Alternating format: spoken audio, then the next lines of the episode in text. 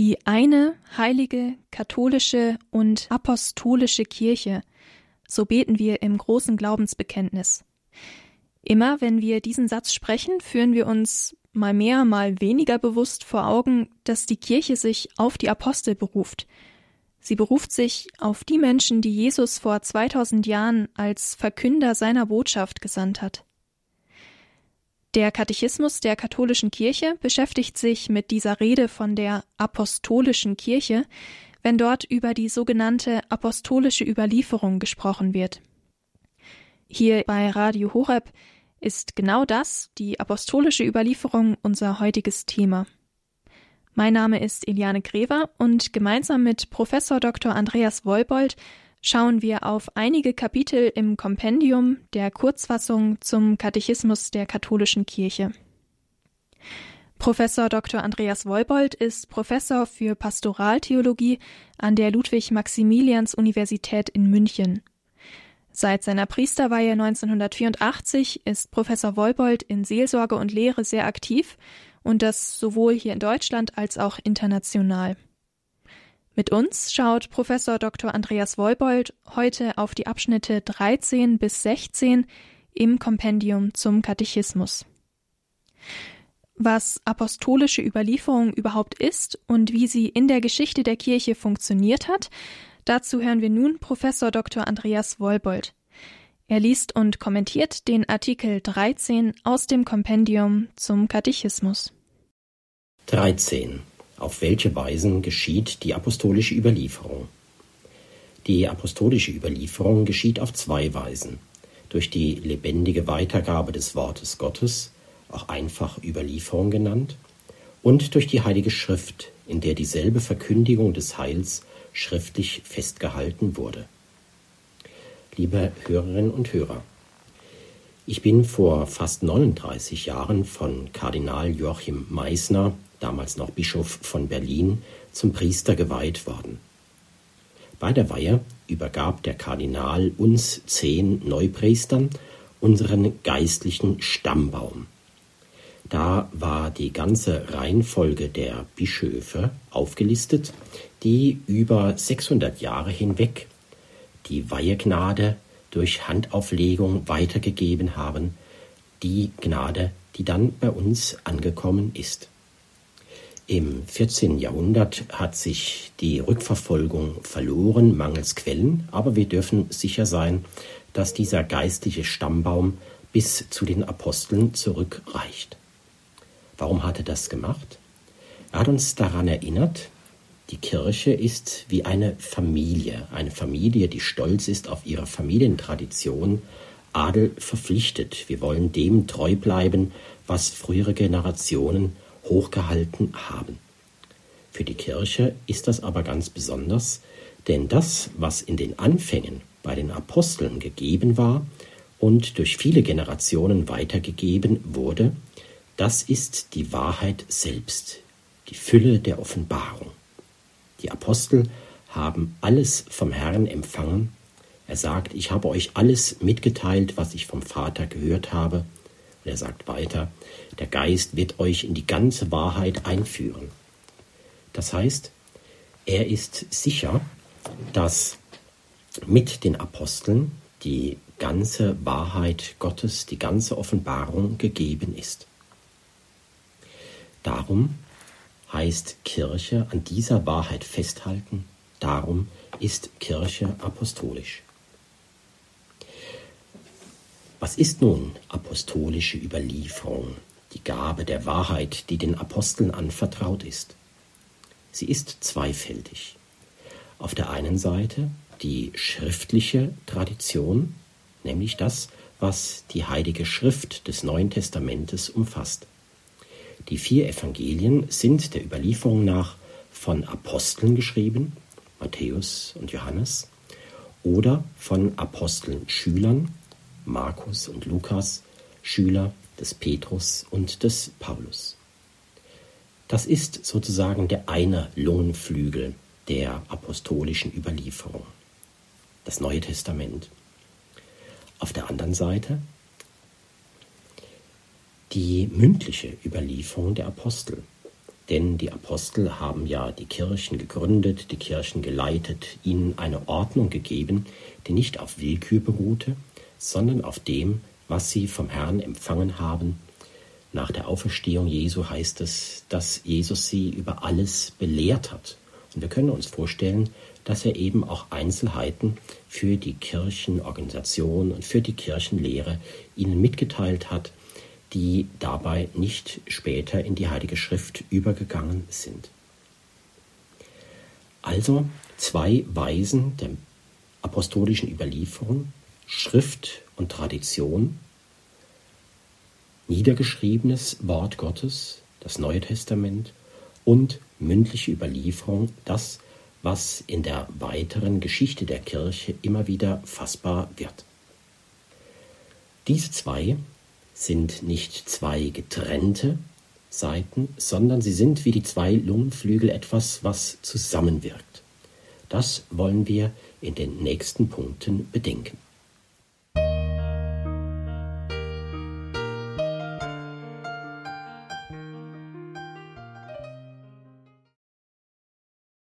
Vierzehntens. Welche Beziehung besteht zwischen der Überlieferung und der Heiligen Schrift? Die Überlieferung und die Heilige Schrift sind eng miteinander verbunden und haben aneinander Anteil.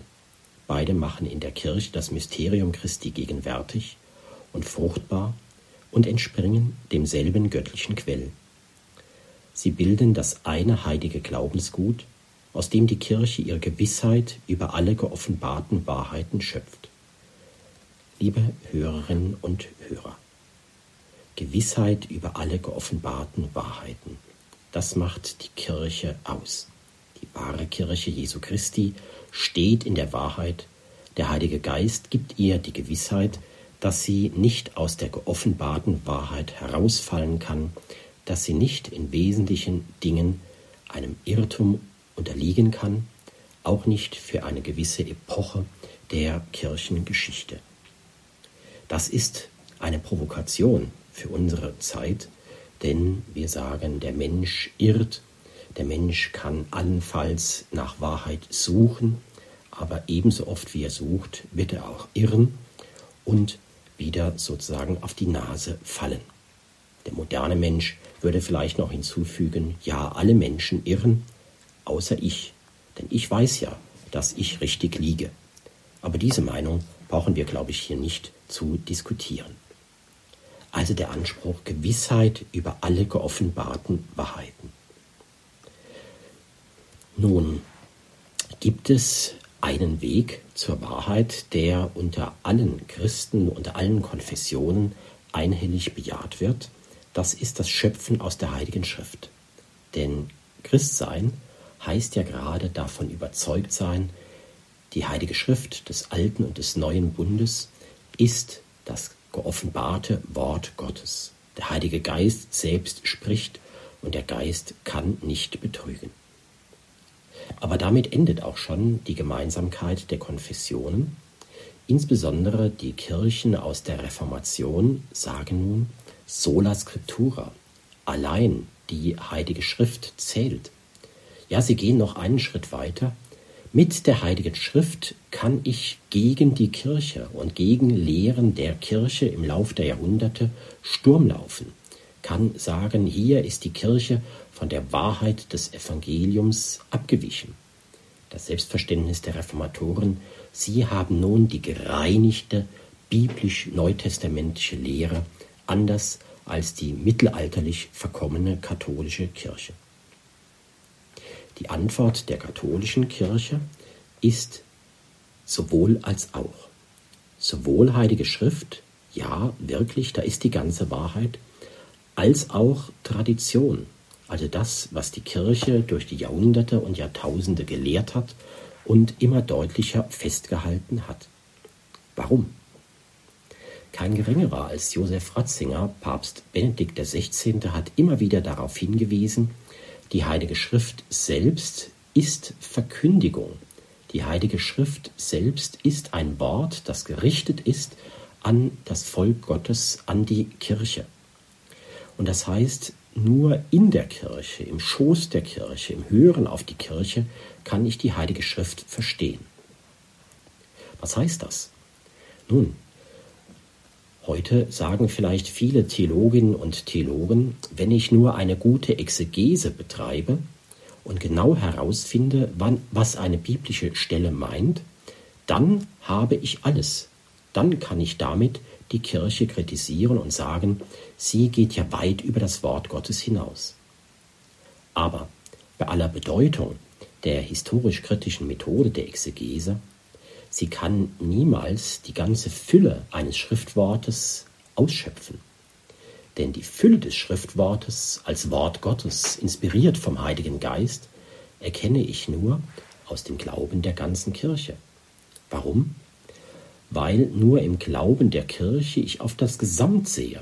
Und erst im Gesamten kann ich eine einzelne Stelle tiefer begreifen, vielleicht manchmal sogar tiefer, als ein biblischer Autor das verstanden hat.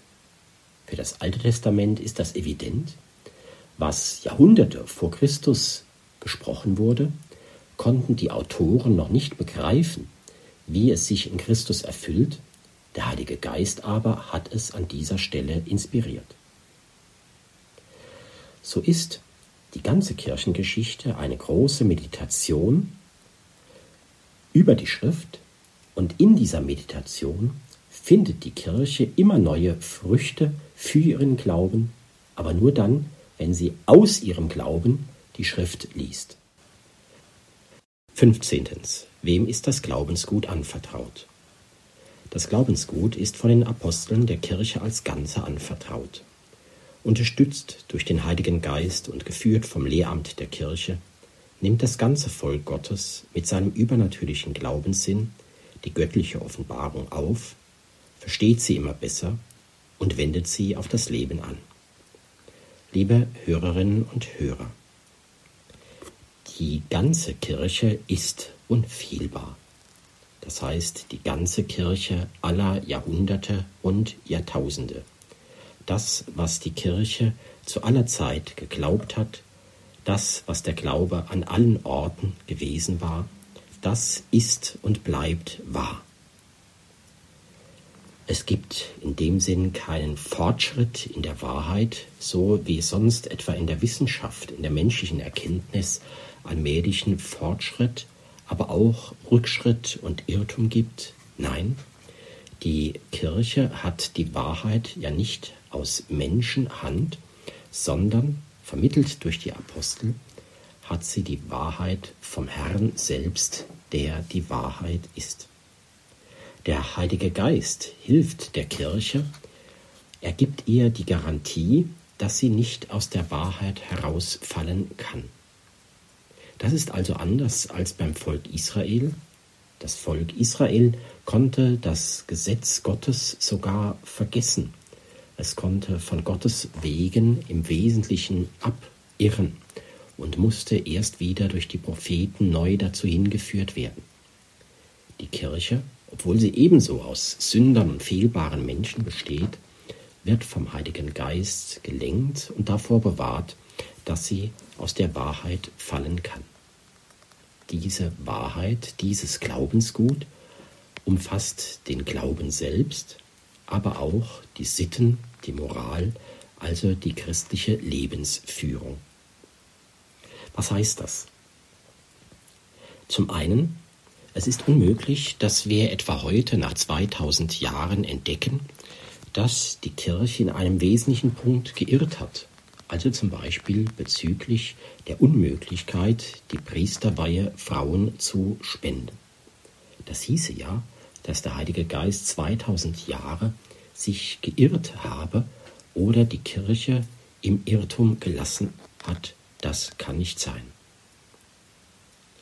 Oder eine andere wichtige Folgerung aus der Unfehlbarkeit der Kirche als Ganze das ist das Lehramt, also Papst und Bischöfe sind nicht einfach die Bestimmer in der Kirche. Sie haben nicht die Macht über den Glauben, sondern sie sind die Verteidiger dessen, was die Kirche glaubt.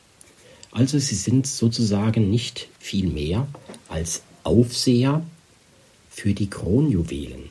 Sie passen auf, dass niemand diese Kronjuwelen fälscht, dass niemand sie stiehlt und dass niemand sie verändert.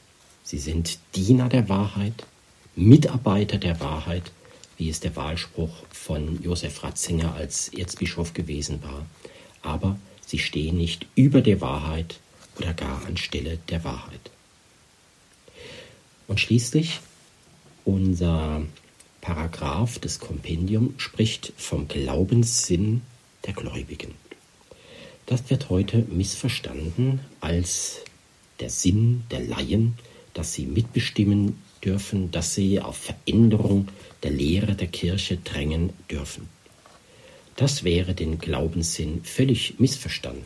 Nein, im Gegenteil. Der übernatürliche Glaubenssinn bedeutet, übernatürlich, also vom Heiligen Geist gelenkt, sind die Gläubigen insgesamt fähig, am Glauben der Kirche teilzunehmen, also auch nicht aus dieser Gläubigkeit herauszufallen, solange sie eben treu der Lehre der Kirche bleiben. Glaubenssinn der Gläubigen heißt also nicht Diktat der Mehrheiten, heißt nicht mit der Zeit gehen, dem Zeitgeist Einlass in der Kirche geben. Es ist nicht die Diktatur der Meinungsumfragen, sondern es bedeutet, die Gläubigen können den Glauben aufnehmen, vertiefen und so mithelfen, dass die Kirche bestimmte Wahrheiten tiefer erkennt. So ist zum Beispiel die Herz-Jesu-Frömmigkeit ganz wesentlich aus der Frömmigkeit des Volkes Gottes gewachsen und das Lehramt hat bestätigt, authentisch, das ist christliche katholische Lehre.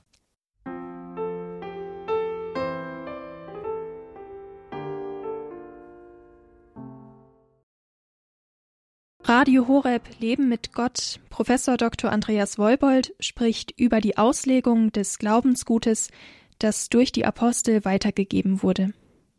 16. Wem steht es zu, das Glaubensgut verbindlich auszulegen? Die verbindliche Auslegung des Glaubensgutes obliegt allein dem lebendigen Lehramt der Kirche, das heißt dem Nachfolger Petri, dem Bischof von Rom und den Bischöfen in Gemeinschaft mit ihm. Dem Lehramt, das im Dienst des Wortes Gottes das sichere Charisma der Wahrheit besitzt, steht es auch zu, Dogmen zu definieren. Das sind Formulierungen von Wahrheiten, die in der göttlichen Offenbarung enthalten sind. Diese Autorität erstreckt sich auch auf Wahrheiten, die mit der Offenbarung in einem notwendigen Zusammenhang stehen.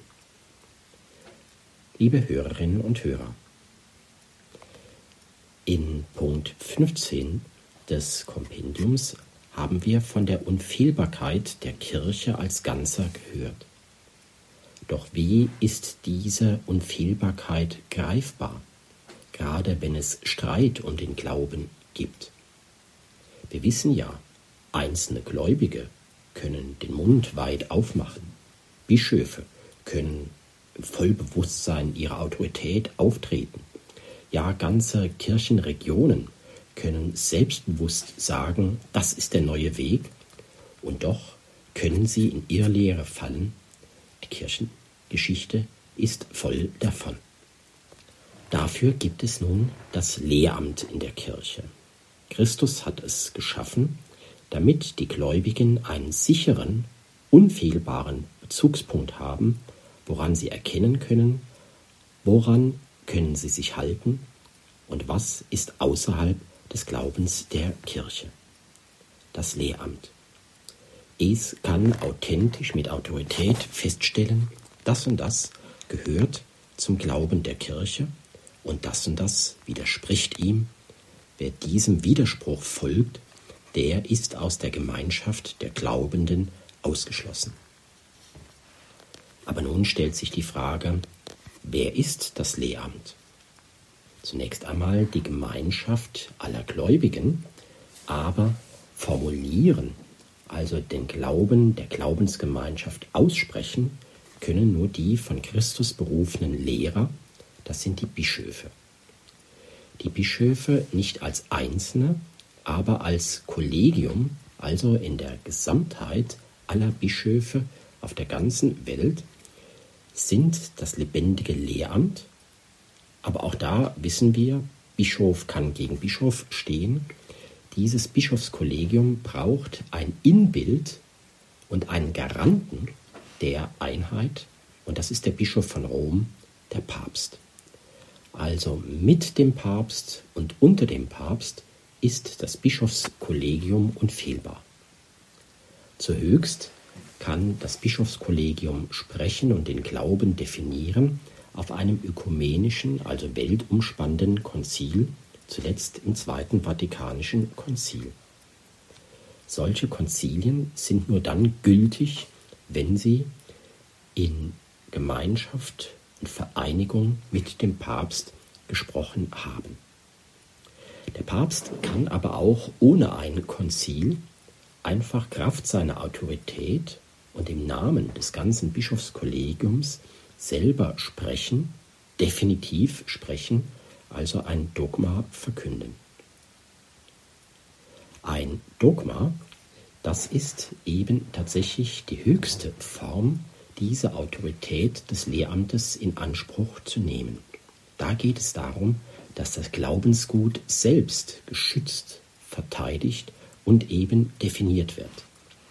Sehr viel häufiger aber spricht das Lehramt nicht mit diesem allerletzten, allerverbindlichsten Anspruch, sondern zum Beispiel in einer Enzyklika oder das Zweite Vatikanische Konzil in seinen Dekreten und Konstitutionen hat Lehren verkündet, die Autorität beanspruchen dürfen, die aber offen bleiben für ein weiteres, für ein tieferes Verständnis. Die Gläubigen werden dem folgen, ohne zu sagen, das ist nun definitiv für immer das Glaubensgut der Kirche. Hier ist tatsächlich noch Spielraum darin. Professor Dr. Andreas Wolbold spricht über Begriffe wie Dogma, Enzyklika oder Konzil. Wir haben in der heutigen Sendung anhand der Abschnitte 13 bis 16 aus dem Kompendium zum Katechismus der katholischen Kirche Fragen rund um die apostolische Überlieferung, um das Wirken des Heiligen Geistes in Schrift und Tradition und auch das kirchliche Lehramt betrachtet. Mein Name ist Eliane Grever und ich wünsche Ihnen Gottes Segen und viel Freude mit unserem weiteren Programm hier bei Radio Horeb Leben mit Gott.